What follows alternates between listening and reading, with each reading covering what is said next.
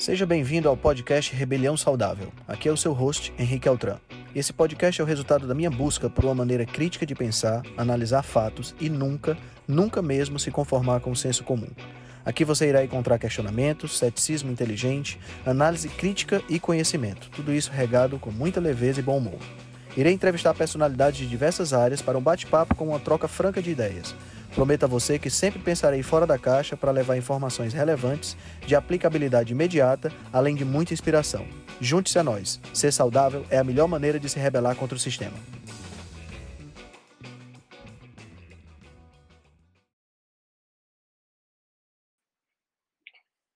Bom dia, bom dia, bom dia. Sejam todos muito bem-vindos a mais uma reunião da Rebelião. Hoje, quarta-feira, dia 25 de janeiro. Essa já é a nossa terceira reunião do ano. Terceira, terceira reunião do ano.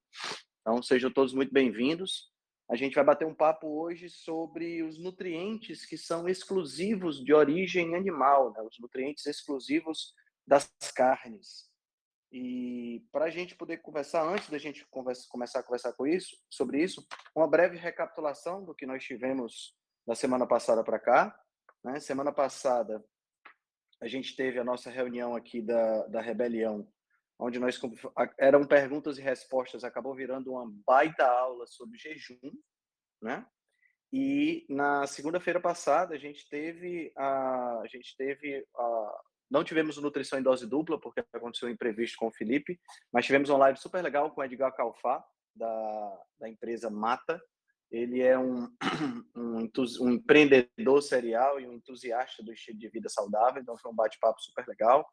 Tivemos uma live com o Guilherme, né, o Cobra, onde a gente conversou um pouquinho sobre os, o jejum e também sobre mitos em relação à carne.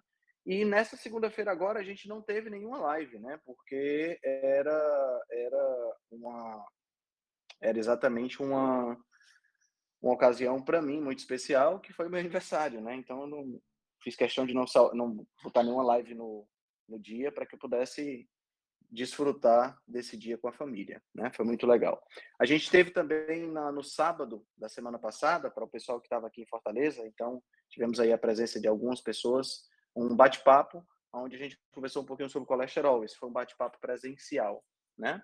E nessa sexta que vem agora, eu vou estar fazendo uma live com o Dr. Adolfo, Dr. Adolfo Duarte. A live vai ser às 20 horas, onde nós vamos conversar um pouquinho sobre o poder, é, sobre uh, os benefícios dos grãos. Será que existem benefícios dos grãos? Nós sabemos que não tem, né? Mas a gente tem que esclarecer para todo mundo ficar ciente dessa, dessa situação. Né? Então, a gente vai conversar um pouquinho sobre isso na sexta-feira, às 20 horas, tá? Então, mais ou menos essa recapitulação. Bom, vamos começar falando então dos nutrientes que são exclusivos do reino animal. Tá? Tem vários que a gente poderia citar. Eu não vou conseguir citar todos, porque a gente, senão a gente ficaria aqui um bom tempo. Tá? E assim, nem vou lembrar de todos também. Eu fiz aqui um roteirinho, mas tem vários é, nutrientes que merecem a nossa consideração. E eu queria começar pelo mais comum de se é, de se falar que falta nos alimentos, nos alimentos vegetais, né, que é uma das, das vitaminas, que é a vitamina B12, a cobalamina, né? A vitamina B12, ela é uma vitamina extremamente importante, inclusive eu acabei de postar, fiz um post agora sobre a importância dela e o problema que é nas pessoas que são que são veganas, né, a falta da vitamina B12. Né? A vitamina B12 ela tem vários papéis importantes no nosso corpo, dentre eles a, no processo de síntese do DNA. Então, quando você está quando você tá duplicando uma célula, quando você está reproduzindo uma célula, o DNA vai ser duplicado também e há necessidade de vitamina B12. A formação da mielina, que é a, a, a bainha que envolve os neurônios, também precisa de B12, né? A produção das hemácias precisa de B12, tanto é que existe uma anemia que acontece pela carência da, dessa vitamina, né? Manutenção do sistema nervoso central, né? E o interessante é que quando essa vitamina ela falta no corpo, né? Você começa com sintomas de fadiga, tem sintomas de depressão, ansiedade, problemas de memória, dormência nas mãos e nos pés, e com o tempo você pode ter uma mielopatia com até danos, danos que podem ser bem graves na medula espinhal. Não sei se vocês conhecem uma autora chamada Lier Kiff. Ela escreveu um, li um livro chamado é, The Vegetarian Myth. É um, um livro, uh, não tem tradução para o português, infelizmente. É um livro onde ela descreve o que aconteceu com ela quando ela se tornou vegana. Né? E ela teve mielopatia, ela foi vegana durante uh, quase 20 anos da vida dela. Ela teve mielopatia e ela tem sequelas, hoje ela tem mais de 50 anos, e ela tem sequelas até hoje por conta dessa dieta vegana que ela fez. E olha que foi uma dieta vegana é, que ela tentou a todo custo que fosse uma dieta bem orientada, né? Bom, a vitamina B12, ao contrário do que a gente pode pensar, ela não é produzida por animais, tá? Apesar da fonte ela ser a fonte animal, ela não é produzida por animais. A vitamina B12, ela é produzida por bactérias. Bactérias essas que estão lá no sistema digestivo dos animais que possuem a, na composição, né? Então, a gente não tem uma origem de animal da vitamina B12. Esse normalmente é inclusive um dos argumentos que é utilizado pelos veganos para dizer que a gente não precisa de carne vermelha. Ah, não, mas a carne vermelha só tem vitamina B12 porque as bactérias lá dentro produzem. Muito interessante, né? Como se as bactérias não fossem parte integrante do boi e não só sobrevivessem no intestino do boi. Bom, eh, ela então é produzida no intestino dos, dos animais por essas bactérias. E o curioso em relação à vitamina B12 é que nós temos produção de vitamina B12 no nosso corpo, nas bactérias que habitam o nosso intestino grosso. Eu, inclusive, já fiz um post sobre isso. É bem interessante constatar que a gente tem essa produção. A questão é que essa produção é feita num, num, numa, numa região do nosso intestino aonde não há absorção. Então, não há absorção da vitamina B12. Então, toda a vitamina B12 que a gente ingere, ela é perdida pelas fezes. Então, não faz, não faz nenhuma diferença se a gente produz ou não. Agora, tem um ponto interessante. O ponto interessante é eles fizeram uma análise, é, um estudo, e pegaram é, fezes de, de pessoas veganas, ou seja, pessoas que não ingeriam vitamina B12 na alimentação, transformaram essas fezes em cápsulas e deram para essas pessoas veganas. E o que eles observaram foi que os níveis de vitamina B12 no sangue subiram.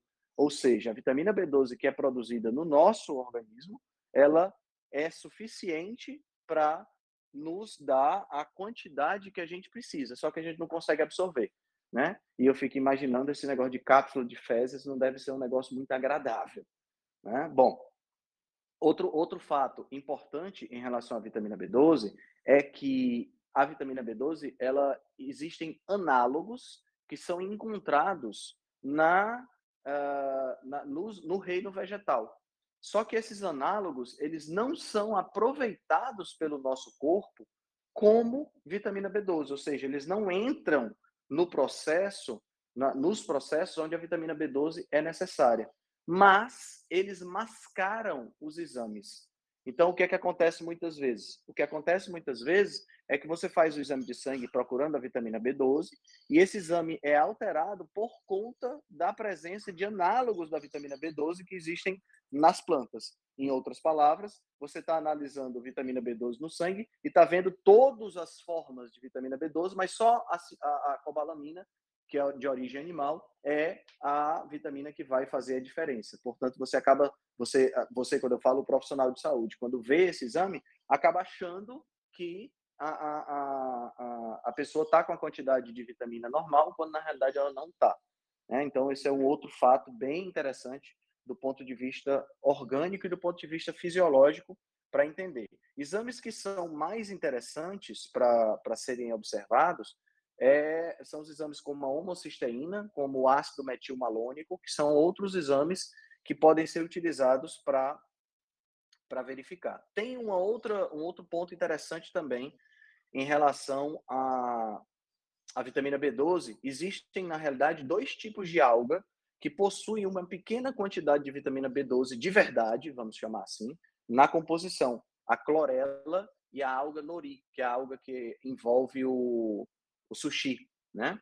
Só que essa, essa, mais uma vez, não é produzido por essas algas, né? A, a, vitamina B12 é produzida por bactérias que estão no solo onde essas algas nascem ou no ambiente, e por conta disso a, a quantidade varia muito. E as próprias sociedades veganas, a própria OMS, é, sugere que as pessoas que são veganas é, façam suplementação, mesmo que ingiram uma quantidade muito boa dessas algas. Portanto, elas não fazem tanta diferença assim, mas eu achei que deveria a gente deveria conversar sobre, sobre isso.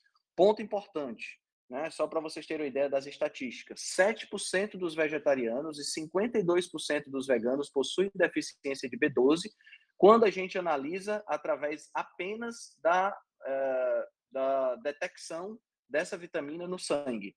Mas quando você vai analisar ou, ou, os marcadores que mostram a carência de vitamina B12, ou seja, quando você pula a fase de ser enganado pelos análogos, essa estatística sobe para uh, 83% dos veganos possuem deficiência de vitamina B12 e 68% dos vegetarianos também possuem diferença, possuem é, carência em vitamina B12. Portanto, é uma vitamina de extrema importância para o corpo e consequentemente, uma vitamina como, o próprio, como a própria característica do nutriente essencial, mas uma, um nutriente que está em carência nas pessoas que não ingerem alimentos de origem alimentos de origem animal, né?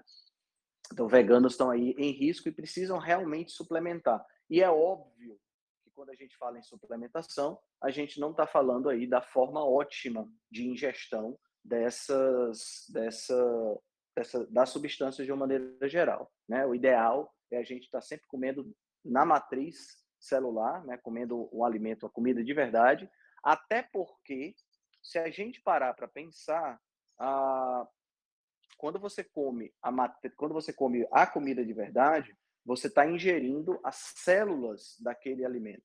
Então você está ingerindo todo aquele alimento num contexto completamente diferente do contexto da, da, da, da de um suplemento. Né? Você está ingerindo numa proporção diferenciada, você está ingerindo numa, num contexto de outros nutrientes que estão juntos e que entram como coadjuvantes dentro dessa, dessa ingestão. Então, é totalmente diferente você comer comida de verdade de você é, ingerir um alimento que não tenha essa que não tenha essa característica, né? Que não seja um suplemento, que não é comida de verdade, tá? Então essa vitamina B12 é um nutriente exclusivo de origem animal. Agora, além disso, além da vitamina B12, nós temos vários outros, né, que a gente poderia citar. Eu vou citar mais alguns. Né? Então, vamos citar aí os ácidos graxos ômega 3, né, que a gente, que são ácidos graxos ditos essenciais para o nosso corpo, tá? E que a gente não possui as formas ativas desses ácidos graxos nos alimentos de origem vegetal, né? Então, no, no, nos alimentos de origem vegetal, em alguns vegetais, como a linhaça, por exemplo, como as castanhas, como o amendoim, nós temos o chamado ácido alfa-linolênico, que é um tipo de ômega 3 que o nosso corpo tem a capacidade de transformar naqueles que a gente precisa. Os ácidos que a gente precisa é o EPA, que é o ácido eicosapentenoico, e o DHA, que é o ácido docosahexenoico, tá? Então, esses dois ácidos são os que a gente precisa. Eu não encontro o EPA e o DHA em alimentos de origem vegetal. Eu só encontro esses dois ácidos graxos em alimentos de origem animal. Ah, Henrique, então eu posso comer a semente de linhaça, eu posso comer algas, e isso aí vai resolver o meu problema. Infelizmente, não. Por que não vai resolver o problema? Por dois motivos. Motivo número um, a transformação, a conversão do ácido alfa-linolênico em EPA e DHA é uma conversão muito falha no nosso corpo. Ela não funciona da maneira correta. Consequentemente, nós não conseguimos, a gente teria que ingerir uma quantidade muito grande de DHA, melhor, de ALA, né, que é o ácido alfa-linolênico, para poder conseguir é, é, transformar em EPA e DHA, certo?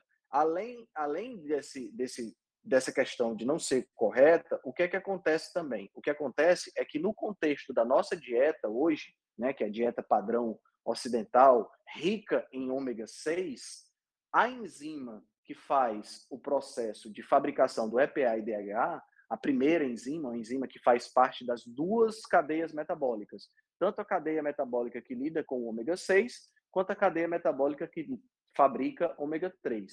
Por ela estar ela tá envolvida nas duas é, cadeias metabólicas, o que é que acontece? Por conta da nossa dieta rica em ômega 6, acaba tendo uma preferência de substrato, uma preferência pela atuação em cima do ômega 6. E aí, o que acaba fazendo com que a gente fabrique menos ainda ômega 3, certo? Então, já aí já temos mais um, um, problema, né? E a gente sabe que o ômega, os ácidos graxos ômega 3, eles são fundamentais na saúde cardiovascular, eles são fundamentais na saúde mental, na saúde cerebral. Então veja como é interessante. A gente tem vários estudos mostrando uma associação, não é uma relação de causa e efeito, mas uma associação um, entre é, entre a dieta vegana e problemas mentais, problemas psiquiátricos, dentre eles a questão da, da depressão, ansiedade, automutilação. Então, olha, olha como é interessante. A gente já viu aqui dois nutrientes que estão ausentes na dieta vegana e que causam essa, essa, que podem, que influenciam na saúde cerebral e que podem estar relacionados com isso, né? Então, já são dois pontos aí de se levar em consideração quando a gente está pensando aí nessa, nessa questão da, da pessoa que faz a dieta vegana e que não tem a alimentação correta, né?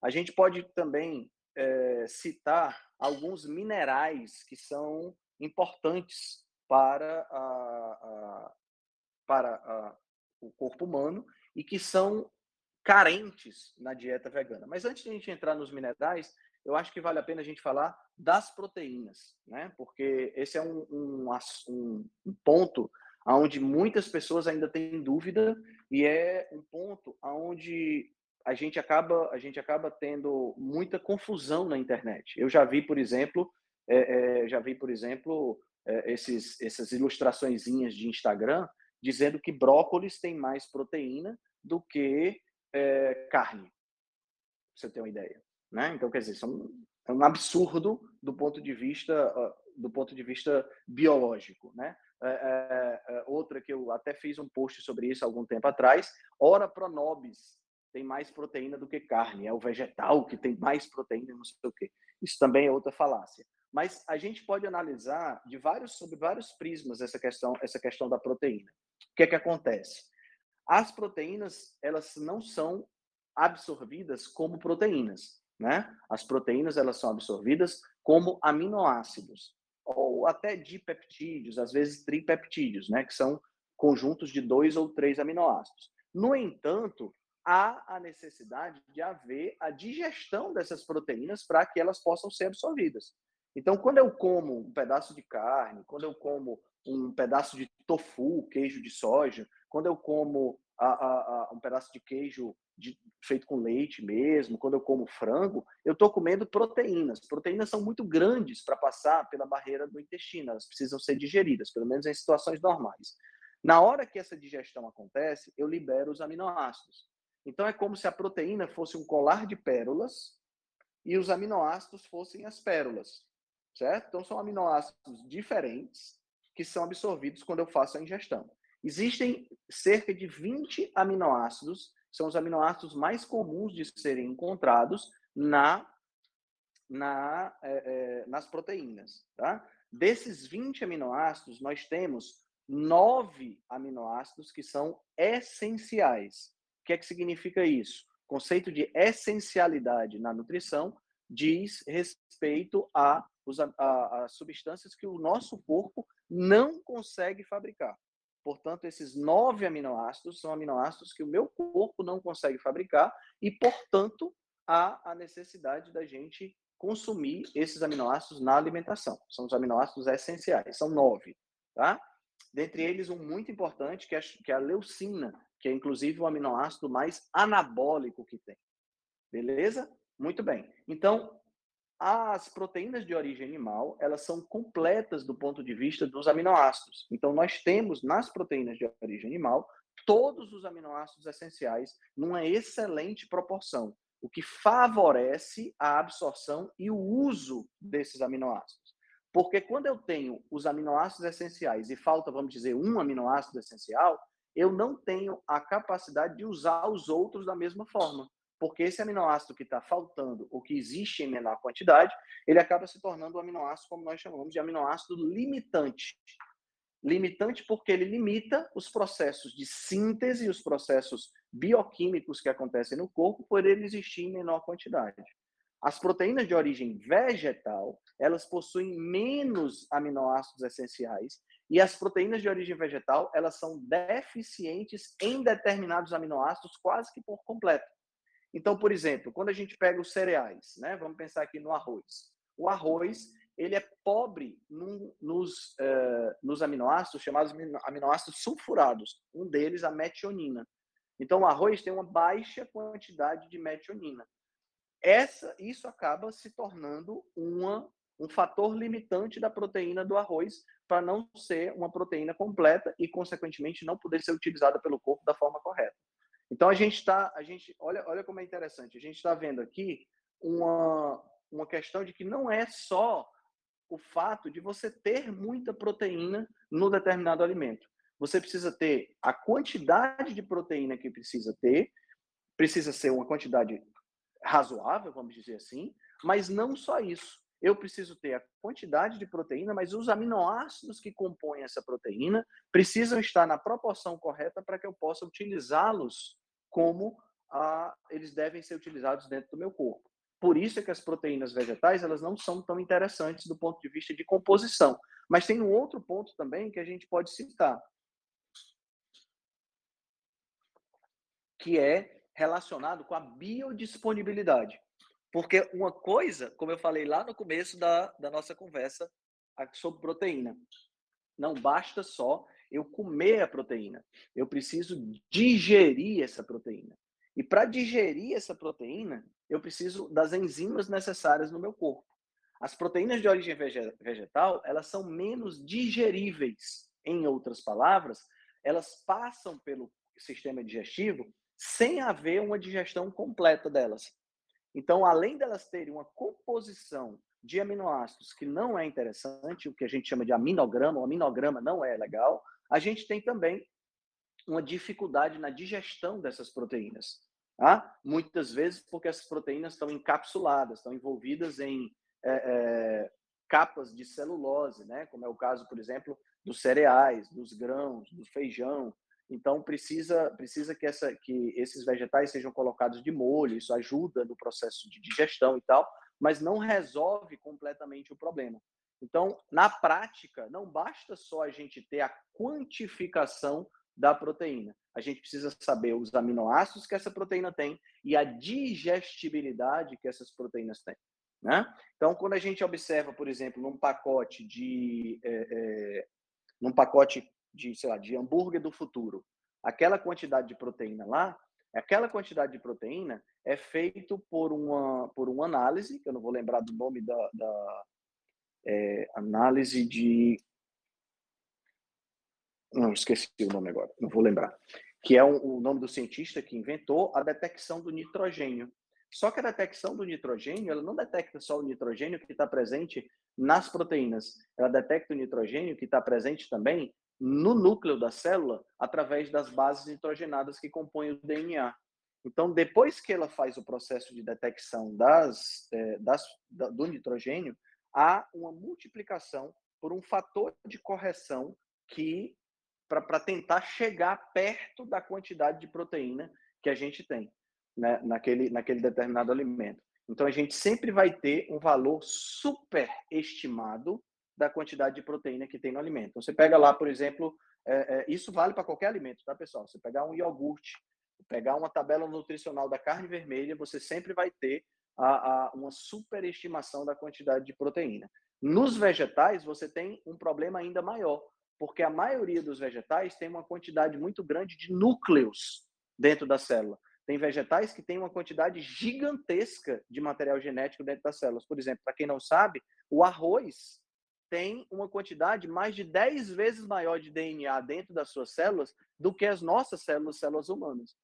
Então, o que é que acontece? A gente acaba tendo uma quantidade exagerada de nitrogênio dentro dos vegetais que não é referente à presença de proteínas, mas sim referente à presença de, é, de bases nitrogenadas. E isso acaba fazendo com que a gente tenha uma superestimação da quantidade de proteína que tem nos vegetais. Tá? Então, aí outro problema que a gente que a gente tem também. Bom, quando a gente fala de minerais, né, quando a gente fala da presença de minerais, é, existem realmente muitos minerais que estão presentes em grande quantidade nos vegetais. O grande problema dos minerais presentes nos vegetais é que eles, via de regra, são acompanhados de uma quantidade muito grande de antinutrientes.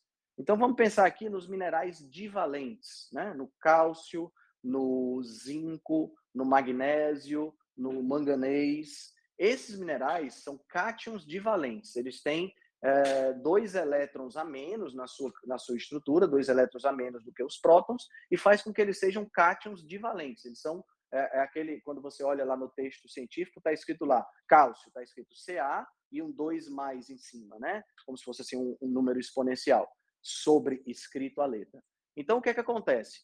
Esses cátions divalentes, eles são atraídos por uma substância que está presente nos vegetais, especialmente nas sementes, chamada de ácido fítico ou fitato. Fitato é a forma ionizada do ácido fítico. O que é que acontece? O que é que esse ácido fítico faz? O ácido fítico nada mais é do que uma substância que é usada pela semente do vegetal para uh, ah, absorver minerais do solo. Então, olha como é interessante. O vegetal, quando a semente cai no solo, ele precisa absorver esses minerais para que ele possa germinar.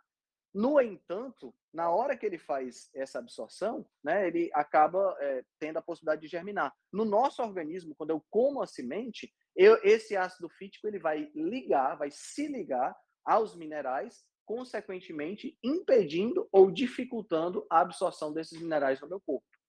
Então, isso já em si, isso já é um problema bem complexo de ser resolvido, porque eu posso ter uma, uma ingestão muito grande de vegetais, que pode inclusive atrapalhar a absorção de minerais provenientes dos alimentos animais que eu estou comendo.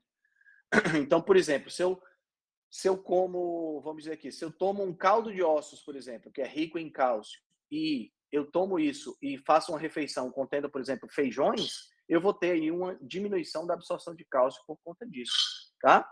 Um outro mineral que é bem interessante da gente comentar é o ferro. O ferro, ele existe na natureza basicamente de duas formas. Uma forma orgânica, que a gente chama de ferro M, M-H-E-M-E, tá? Que é aquele ferro que já vem com a estrutura que encaixa na hemoglobina que é o que a gente chama de anel tetrapirrólico. Então, esse ferro ele é absorvido com muito mais ênfase, com muito mais, é, é, com muito mais, em muito maior quantidade do que o ferro inorgânico, que é o ferro que está nas plantas. Então, na, nas plantas não existe hemoglobina, nem mioglobina, que é a proteína que faz a mesma função da hemoglobina, só que no músculo. Tá? Nas plantas nós não temos isso. Então, o ferro está na forma inorgânica. Então, por exemplo, feijão é rico em ferro, mas não basta, não basta ser só rico em ferro. Ele precisa ser rico em ferro, mas precisa também ser absorvível. Né? Então, a gente tem que analisar a biodisponibilidade desse ferro. Então, para eu poder comer em feijão o que eu absorveria de ferro no que diz respeito, por exemplo, à ingestão de carne, eu teria que comer alguns gramas, algumas centenas de gramas de feijão. Então, algo assim em torno de 800 a 1 quilo de feijão para poder ter a mesma quantidade de ferro que eu teria numa, numa quantidade irrisória de 100, 150 gramas de carne. Então, um negócio assim disparadamente é, é, inviável de você obter isso. Talvez comer feijão esteja na mesma categoria de chupar prego, do ponto de vista de disponibilidade de ferro. Tá? Então, esse, é, esse ponto é importante porque o, o, a presença de, de anemia em indivíduos que são veganos é muito comum, certo? Muito comum mesmo. Tá? Ah, e o ferro, ele não é só importante do ponto de vista de, da hemoglobina. O ferro é importante no metabolismo completo da mitocôndria. Para vocês terem uma ideia, a parte da mitocôndria que faz o processo de extração de energia né, da, da, das moléculas que chegam lá é toda dependente do íon de ferro. Então, a deficiência de ferro é realmente um problema muito grande. Tá? Só para vocês terem uma ideia, o espinafre, que é dito como sendo uma, uma, uma planta que tem uma quantidade muito grande de ferro, ele tem uma quantidade muito pequena na realidade. O que aconteceu, e essa é uma história interessante, o que aconteceu é que um químico alemão, quando foi analisar a quantidade de ferro que tinha no espinafre, ele errou a casa decimal ele tinha que ter escrito 3,5 miligramas de, cal, de ferro para cada 100 gramas de espinafre, mas escreveu 35 miligramas. Aí ficou essa. Ainda hoje a gente escuta dizer que o espinafre é uma boa fonte de ferro, quando esse esse esse erro ele já foi já foi é, corrigido há muito tempo. Tá? Então é, é, bem interessante isso aí também. A questão dos dos minerais. Tá? Tem vários outros, a gente poderia citar aqui o zinco, né? o zinco é outro mineral que é extremamente importante. Né? A gente não tem uma quantidade muito grande deles nos vegetais e mesmo assim a biodisponibilidade não é tão boa. Né? Então, uh, já falamos das proteínas, deixe me ver o que, é que eu posso falar mais para vocês em relação a isso. Acho que, bom, da minha parte, eu acho que a gente já está aqui com meia hora de transmissão. Tem alguém que gostaria de fazer alguma pergunta ou alguém que gostaria de contribuir? Opa, peraí, Giga. Pronto, Giga, liberei teu microfone. Fala aí, meu amigo. Oi, Henrique, tudo bom? Bom dia, pessoal. Bom, cara, bom dia. Bom dia. Estou aqui ouvindo atentamente aqui sua aula, aprendendo mais um pouquinho. É, eu queria fazer uma pergunta um pouco ao contrário disso. Ontem um, uma seguidora me perguntou isso, aí eu dei a minha explicação lá. Mas e ao contrário? É, quais os nutrientes que a gente tem nos vegetais que não tem nos animais? Só para a galera saber aí, eu sou é, carnívoro, né? Sou especialista em estratégia carnívora e eu me alimento exclusivamente de alimentos de origem animal há quatro anos e seis meses, mais ou menos, e tenho uma saúde melhor do que nunca e sempre questionado em relação a isso, né? Então a, que, a questão, a pergunta lá na, na da seguidora era essa. A irmã dela estava dizendo ela que estava enchendo o saco dela que ela ia ficar com deficiência de nutrientes se ela não comesse vegetais. Então, a minha pergunta é, é, é essa, Henrique, é o contrário. A gente viu que quem não se alimenta de origem animal, de origem animal, fica deficiente de alguns nutrientes, né? Muito importantes. E, ao contrário, quem não come vegetais, fica com alguma deficiência é, de nutrientes também? Excelente, excelente pergunta. Cara, a princípio, a princípio, não existe nenhum nutriente, aliás, a princípio, somente um nutriente seria uma preocupação no que diz respeito à ingestão de, exclusiva de dieta carnívora, tá? Uma dieta carnívora, é claro, é, acho que vale a pena a gente citar isso, não existe, não existe nenhum registro de uma civilização que tenha sido exclusivamente carnívora, né? Da mesma forma que não existe nenhum registro de uma civilização que tenha sido exclusivamente vegana, certo? No entanto, a gente tem uma propaganda gigantesca para o veganismo e não tem uma propaganda gigantesca para o carnivorismo. Mas isso é só um adendo importante do ponto de vista da, da, de evolução e do ponto de vista antropológico. Do ponto de vista bioquímico, a gente teria apenas um nutriente que seria deficiente em uma dieta carnívora. Por que, que eu falo seria? Porque não é isso que se observa na prática, que é a vitamina C. A vitamina C, a gente perdeu a capacidade de fabricação de vitamina C há mais ou menos uns 60 milhões de anos atrás, na época que nós ainda éramos bem primatas. E essa, essa vitamina C, ela acabou tendo que ser ingerida, principalmente as principais fontes são os frutos, né? Frutos são uh, ricos em vitamina C. A gente sabe que a laranja, o limão, a acerola são realmente ricos em vitamina C.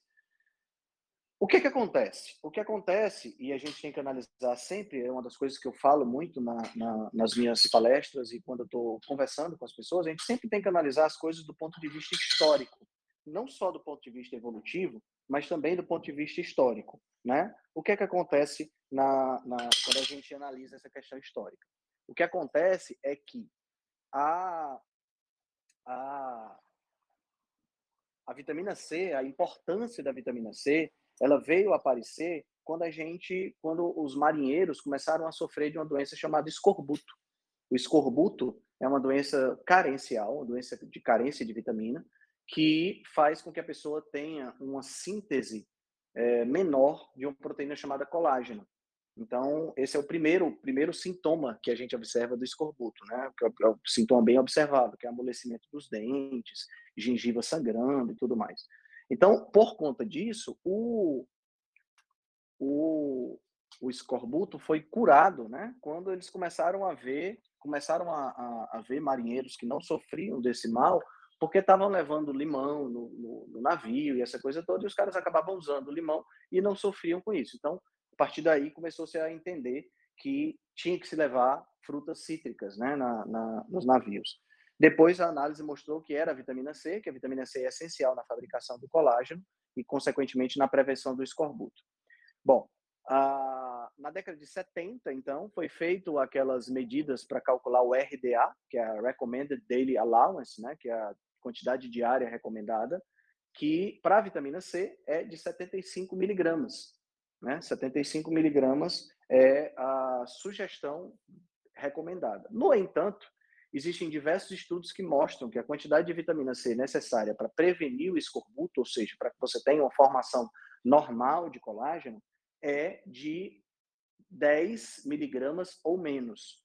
E uma das hipóteses que se sugere para esse fato é que a vitamina C, por ter um formato muito parecido com o formato da glicose, formato bioquímico, né, o formato da molécula, ela acaba usando o mesmo transportador que a glicose usa. A glicose, para o pessoal que está escutando a gente, é a base dos carboidratos que a gente ingere, tanto do açúcar quanto do amido, né? Que a gente, quando eu falo, por solidariedade, né? Que a gente ingere, no caso aqui, eu imagino que a gente ingira muito pouco. Então, o que é que acontece? Numa, num cenário onde a pessoa tem 55% da alimentação dela proveniente de é, carboidrato, tenho uma quantidade gigantesca de glicose. Então, eu preciso de mais vitamina C para que a minha célula possa dar uma certa prioridade para a vitamina C ser absorvida. Quando eu zero ou diminuo a minha, a minha ingestão de glicose numa dieta carnívora, a necessidade de vitamina C ela baixa. Então, o fígado possui uma boa quantidade de vitamina C, até o próprio músculo, né, até a própria carne muscular possui também uma boa quantidade de vitamina C. O baço possui uma boa quantidade de vitamina C, as suprarrenais possuem uma excelente quantidade de vitamina C. Tá? Então, vejam que eu falei não só da carne muscular, mas eu falei das vísceras também. Então, esse é um ponto importante. Uma dieta carnívora bem sucedida precisa ser uma dieta, como a gente chama, nose to tail, né? Precisa ser do focinho à cauda. Não pode ser uma dieta aonde você come exclusivamente picanha, tá? Uh, até dá para dá você desenrolar uma dieta de você comer exclusivamente picanha, mas você corre um risco maior de ter uma carência nessa questão da vitamina C. Tá? Mas, assim, a princípio, não há esse risco por conta da diminuição do carboidrato e a presença de vitamina C nas vísceras. Inclusive, no livro Deep Nutrition, da Kate Shanahan, ela fala de uma, de uma situação onde um pesquisador antropólogo estava conversando com os indígenas no comecinho da colonização norte-americana perguntando como é que eles faziam para, não com essas palavras, óbvio, mas como é que eles faziam para suprir a necessidade de vitamina C e mostrando a questão do escorbuto e tal. E os índios dizendo que comiam umas bolas de gordura que tinham em cima dos rins, mostrando para o um antropólogo, que é justamente as suprarrenais. Né? Então, a quantidade, sempre que eles caçavam um búfalo, um alce, qualquer animal desse de grande porte, a glândula suprarrenal era dividida em partes iguais para toda a tribo, né? já para fornecer a quantidade de vitamina C adequada. Né? Então, esse não seria um problema dentro de uma dieta carnívora. Uma outra questão que pode se considerar dentro da dieta carnívora é as, são as fibras. Né? Nós não temos fibras na, na de origem é, animal, né? fibras contendo celulose, lignanas e outras substâncias dessa natureza. No entanto, qual é a função, antes da gente falar qual é o, o paralelo na dieta carnívora, é quais são as funções das fibras no nosso corpo? As fibras elas funcionam fundamentalmente como alimento para as bactérias que estão no nosso intestino. Né? Então, quando você tem uma dieta pobre em fibras, você teoricamente teria uma menor quantidade de alimento nas bactérias boas que estão no nosso intestino. Por que, que eu falo teoricamente? Porque não é isso que a gente observa na prática. Quando a gente observa, por exemplo, a microbiota do Alessandro Medeiros, que é um atleta carnívoro, que fez esses exames, a gente viu que não é isso que acontece na prática. Por que não acontece na prática? Por vários motivos. Motivo número um: uma dieta carnívora, via de regra, é uma dieta cetogênica. E os corpos cetônicos funcionam muito bem para a alimentação da, é, da, das células do intestino, que seria uma, uma questão importante originária das fibras. Então, a gente fazendo uma dieta cetogênica, naturalmente já alimenta as células do intestino, mas não só isso. A alimentação carnívora, ela contém a ela acaba tendo a, a ingestão do ácido butírico. O ácido butírico ou butirato, ele é um ácido graxo de cadeia curta. E esse ácido graxo de cadeia curta é o principal alimento das bactérias do nosso intestino, as bactérias boas do nosso intestino, fazendo com que a gente acabe suprindo essa necessidade. Um, um alimento, por exemplo, que tem uma quantidade muito boa de, de butirato ou ácido butírico é a manteiga. Né? Então, a gente tendo uma dieta de origem animal, a gente não fica sem essa, sem essa, esse substrato para as bactérias, consequentemente as bactérias não têm problema. O que, a, o que agride a, a, a bactéria, e aí a gente volta mais uma vez para a premissa de que a gente precisa de uma dieta de 55% de carboidratos, que é uma premissa falsa, é quando você não ingere fibras e está fazendo uma dieta padrão ocidental. Né? Você não está comendo nada de fibras, mas está se entupindo de hambúrguer do McDonald's, por exemplo. Aí, meu amigo, não tem como você ter uma microbiota saudável quando você está fazendo isso. No final das contas, você está se matando porque você está é, ingerindo pouca fibra e uma dieta ruim. Aí as bactérias que vão estar no teu intestino vão ser péssimas, né? Então esse é um outro um outro ponto também que a gente poderia citar. Posso citar ainda mais um outro ponto também, que são os fitoquímicos. Como o próprio nome está dizendo, esse prefixo fito vem de planta, né? Que seriam substâncias especiais presentes na planta que não estão presentes nos animais, já que esses fitoquímicos seriam essas substâncias seriam produzidas pela planta com o objetivo de combater pragas, combater é, agentes patogênicos, essa coisa toda. Né? Então, aí a gente pode citar curcumina, o sulforafano, o resveratrol, muito famoso, né? a, a, a, a alicina, né? todos esses, outros, todos esses é, fitoquímicos que são endeusados pelas pessoas que sugerem que a gente tenha obrigatoriedade de comer plantas. Né? Esses fitoquímicos, eles são realmente interessantes em quantidades pequenas, eles acabam estimulando o nosso corpo através de um fenômeno chamado de hormese. Né? A hormese ela é um fenômeno uh, do nosso corpo aonde um pouquinho de uma determinada substância estimula uma reação de defesa. Muito dessa substância seria prejudicial. Um pouquinho estimula a reação de defesa que torna o corpo mais forte. Né? Então, a, a, a, a hormese ela funciona não só uma hormese química, quando você ingere curcumina, quando você ingere sulforafano, quando você ingere epigalocatequina galato. Não, ela funciona também quando você faz um exercício, ela funciona também quando você pega uma sauna, ela funciona também quando você toma um banho gelado. Né? Então, a hormese ela funciona tanto com fenômenos químicos quanto com fenômenos físicos. Na minha visão, não há necessidade de você ingerir fitoquímicos, até porque hoje a gente sabe, e também já tem post no meu, no meu perfil lá no Instagram sobre isso, que a própria carne também possui, eu não poderia chamar de fitoquímicos, porque fito significa planta, né? Mas seria a, a, a, a, carne poderia ter, a gente poderia dizer que seriam sarcoquímicos. Sarco vem, significa carne, né, em grego. Então seriam substâncias que e são exclusivas da carne, né, que também fornecem benefícios adicionais.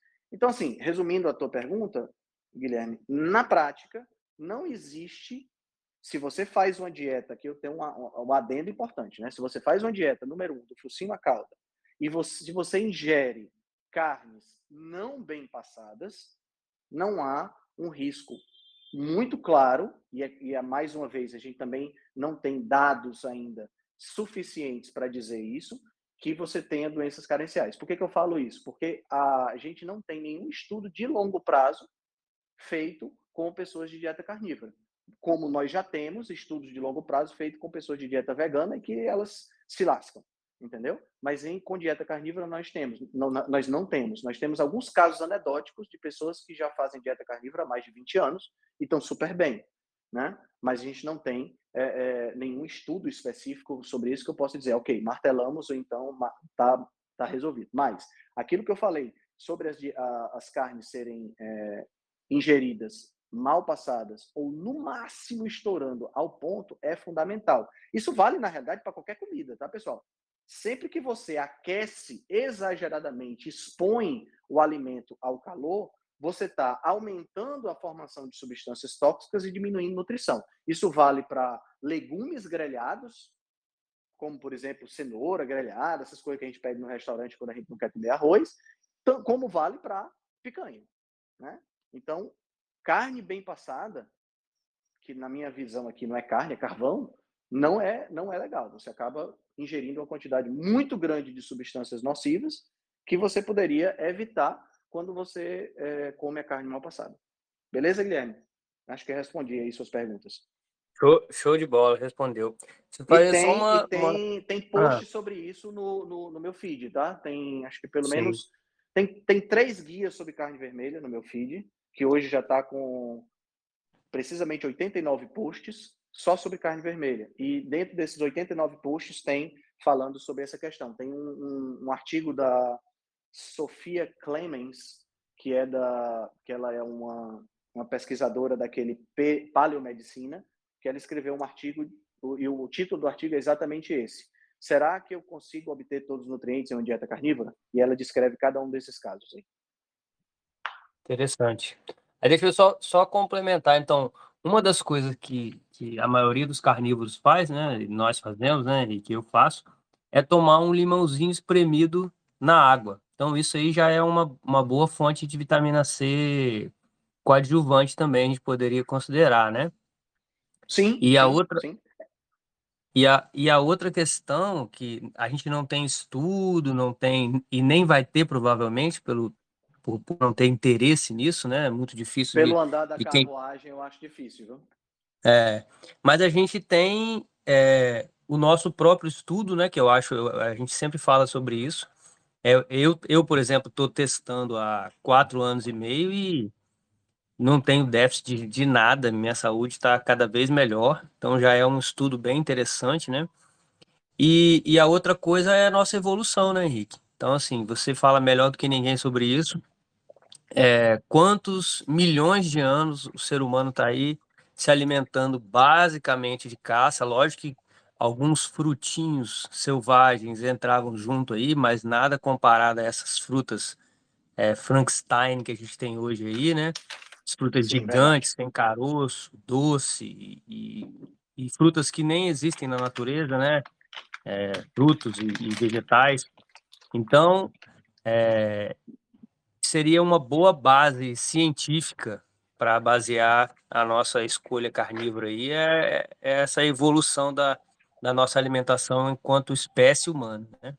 Sim, sim. E se a gente pensar, viu, uh, Guilherme, a gente, nós que, que optamos por uma alimentação animal-based ou carnívora, a gente tem que ser, a gente tem que, a gente tem que aprender com os erros do vegano.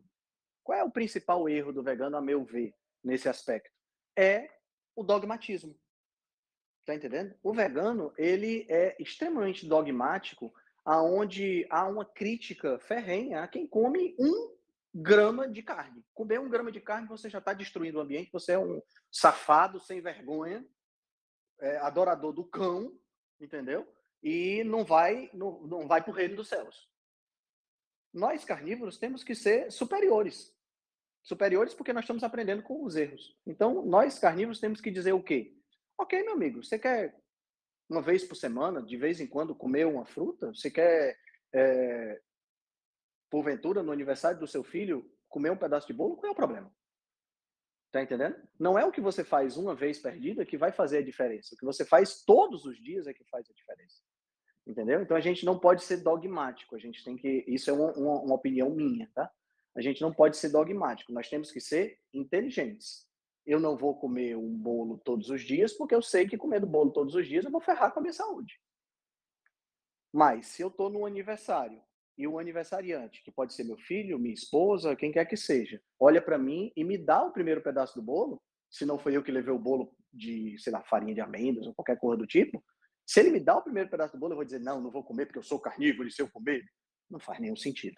Né? A gente não vive sozinho, nenhum homem é uma ilha. Né? Então, a gente tem que ser inteligente a esse aspecto. Eu acho, por exemplo, que você pode. Qual é o problema de colocar uma, uma espremer um limão na água não, não vejo problema nenhum nisso. Ah, você deixou de ser carnívoro por conta disso? Não. Ah, pô, se o vegano está se entupindo de suplemento para poder sobreviver, a gente não pode espremer um limão na água. Tá entendendo? Então, é por aí. É isso aí. É, é, é uma coisa que eu sempre digo. É, a carnívora não é uma prisão. Né? A carnívora é um, por, é um porto seguro. É onde você pode sair, dar uma voltinha e, e voltar com segurança, sabendo que você vai comer é, alimentos deliciosos, né, que saciam, que matam a fome, que, então não vai passar fome, não vai passar vontade de comer comida gostosa. Mas é muito fácil, né, se você um dia você sai vai na festa, como você citou aí, comer um bolo, no outro dia você voltar a comer uma costela, uma picanha, um, um bacon, um torresmo é muito fácil, né? Não tem dificuldade nenhuma. Perfeito, perfeitamente. Show de bola. Valeu, Giga. Obrigadão, obrigadão, Rick. Valeu. Valeu, obrigado pela participação. Mais alguém queria fazer algum comentário, pessoal? Nós estamos indo aí para uma hora de transmissão. Show de bola. Acho que a gente conseguiu. Deixa eu ver aqui. Tudo bem. Acho que a gente conseguiu é, cobrir aí bons assuntos hoje. Né? Agradeço a participação de todos. Quem puder estar, a gente, quem puder estar na live que eu vou fazer na, na sexta-feira à noite às 20 horas, vai ser legal. Eu vou estar conversando com o Dr. Adolfo sobre a dúvida, será que os grãos são benéficos? Eu acho que tem tudo a ver com a aula de hoje, tá? E como eu falei, no meu perfil lá do Instagram, tem três guias falando só sobre carne vermelha, incluindo os assuntos que foram abordados aqui hoje, tá bom? Muito obrigado pela atenção de todos e um excelente restante de semana.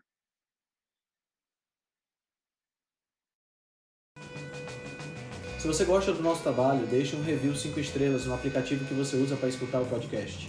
Você pode deixar um review 5 estrelas e pode também deixar lá o seu elogio, a sua sugestão ou a sua crítica. É muito importante que você faça isso porque você vai ajudar a Rebelião Saudável a chegar a um número maior de pessoas.